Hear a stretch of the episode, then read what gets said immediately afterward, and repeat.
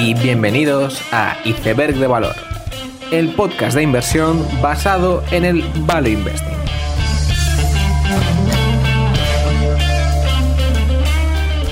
Bienvenidos los seguidores de los buenos equipos directivos, bienvenidos a Iceberg de Valor. Durante estas dos últimas semanas de septiembre hemos tenido menos resultados de empresas que en los anteriores, reflejando un pequeño descanso y la preparación del tercer trimestre. Una de las noticias de esta semana ha sido el rumor de que IAC se plantea comprar Meredith, un negocio de publicación propietaria de revistas como la conocida People o la revista Time.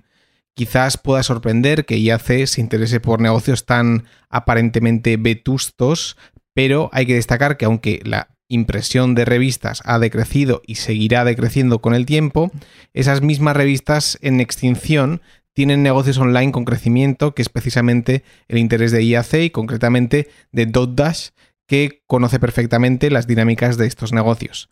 No sería de extrañar que, de darse la fusión, DotDash tuviera una spin-off parcial o total de IAC en un futuro cercano.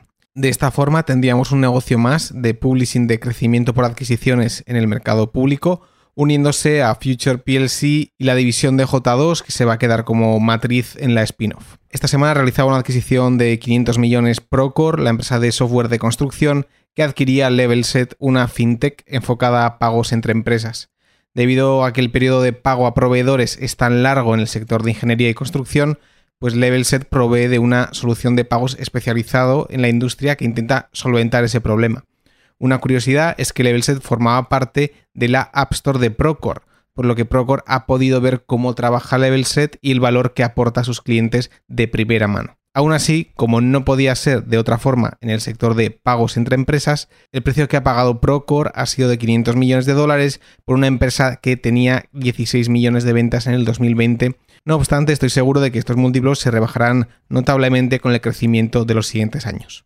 Una de las salidas a cotizar más seguidas de las últimas semanas ha sido Dutch Bros, un concepto de cafeterías de ya unos 30 años de antigüedad que había crecido poco a poco en la última década, pero que está acelerándose en los últimos tiempos.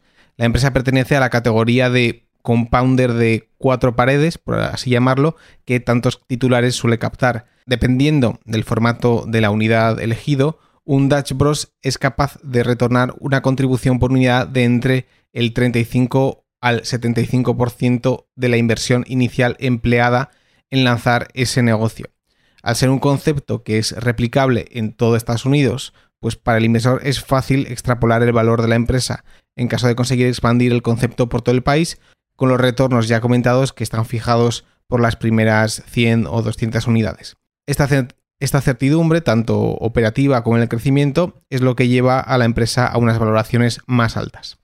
La otra empresa conocida que está ultimando su salida a cotizar es Warby Parker, la conocida marca de gafas de venta directa al consumidor.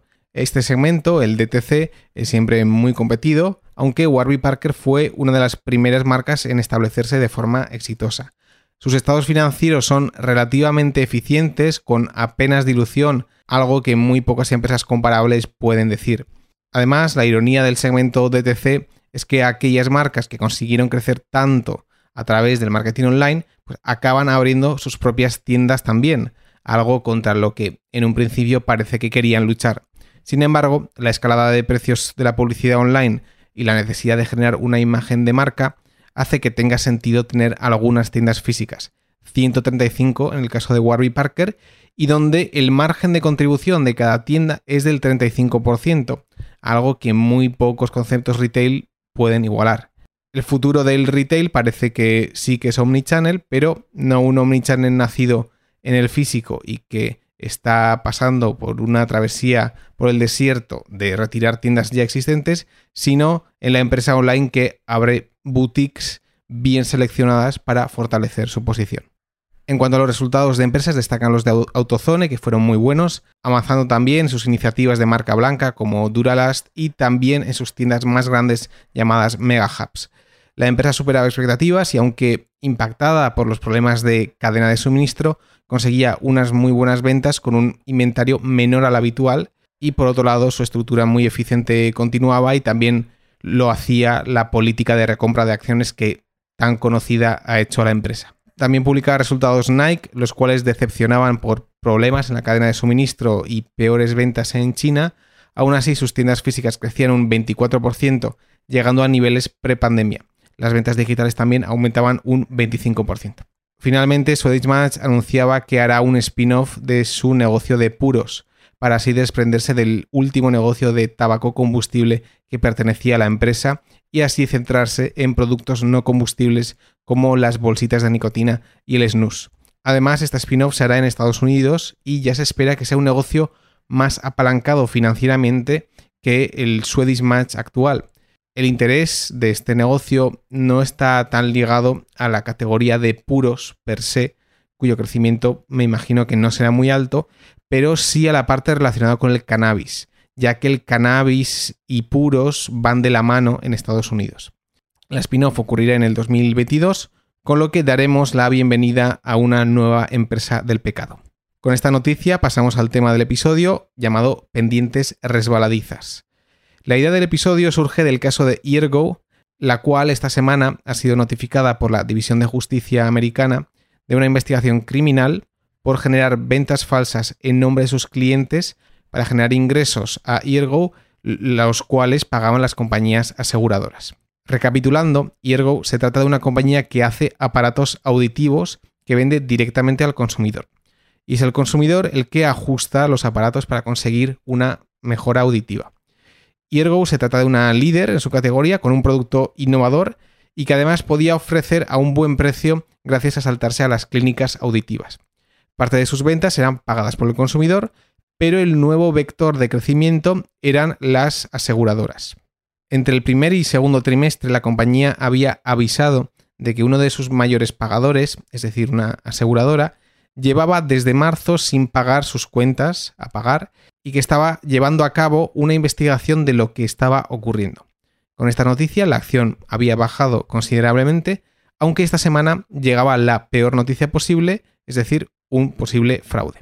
Lo primero que hay que dejar claro es que predecir este tipo de acontecimientos es muy difícil.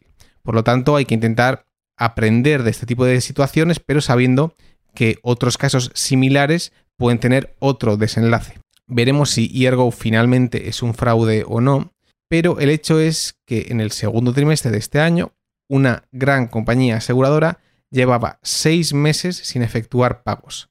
Ante esta situación, el equipo directivo quitaba hierro al asunto diciendo que la investigación se trataba por lo novedoso de su modelo de negocio y el no pasar por clínicas tradicionales. Un problema transitorio que pronto se solucionaría. Finalmente llega la investigación y la acción pasa a bajar un 90% desde que el problema apareciera inicialmente.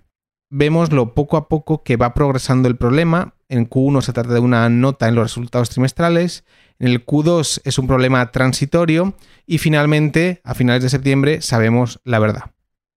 Otro caso de pendientes resbaladizas o de lo fácil que las cosas se van deteriorando ocurría en el sector de la lotería online con NeoGames. En este caso, sin embargo, creo que no existe tal maldad, aunque todo es debatible. NeoGames es la líder en lotería online en el mundo. Uno de sus estados bandera es Michigan, donde ha tenido un crecimiento abrumador en la última década. Hay que destacar que cuando hablamos de lotería online, en este caso, se trata también de juegos similares a los conocidos como slots, que suelen ser habituales en el casino online. Este año se legalizaban el juego y las apuestas en Michigan, por lo que la pregunta evidente era cómo va a afectar tener juegos equivalentes en el casino online a las ventas de lotería, sabiendo que los operadores de casino online tienen barra libre para gastar en publicidad. Originalmente, en Q4 y Q1, la versión oficial era que las ventas de lotería no se verían afectadas. Sin embargo, llega Q2 y la compañía habla de cierto impacto en ventas por el comienzo del casino online en el estado de Michigan. A largo plazo, creo que la lotería online volverá a crecer en Michigan, pero este acontecimiento ha llevado a que el TAM real de la empresa se tenga que recalcular, ya que el Michigan pre-casino online puede no parecerse al Michigan post-casino online. Y sabiendo que Michigan era el modelo para todo el país, este recálculo tiene mucha importancia. En este caso creo que hay menos mala intención. Cuando un directivo recibe la pregunta de ¿os va a afectar el casino online? y responde que no va a afectar, no significa que él sepa lo que va a ocurrir y casi significa más un espero que no nos afecte que una certidumbre total. En mi opinión hubiese sido mucho mejor ser precavido, incluso pasarse de cauteloso y advertir del fenómeno.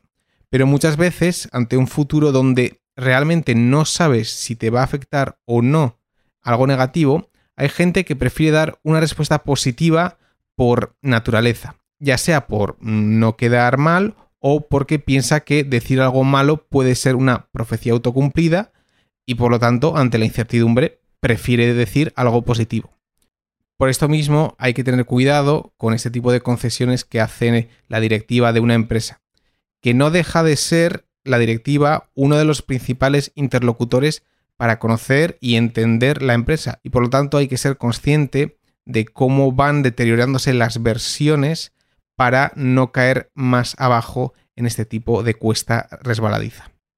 Con esta idea termino el episodio, espero que os haya gustado, dadle like y suscribíos, nos vemos en el siguiente episodio y seguid aprendiendo.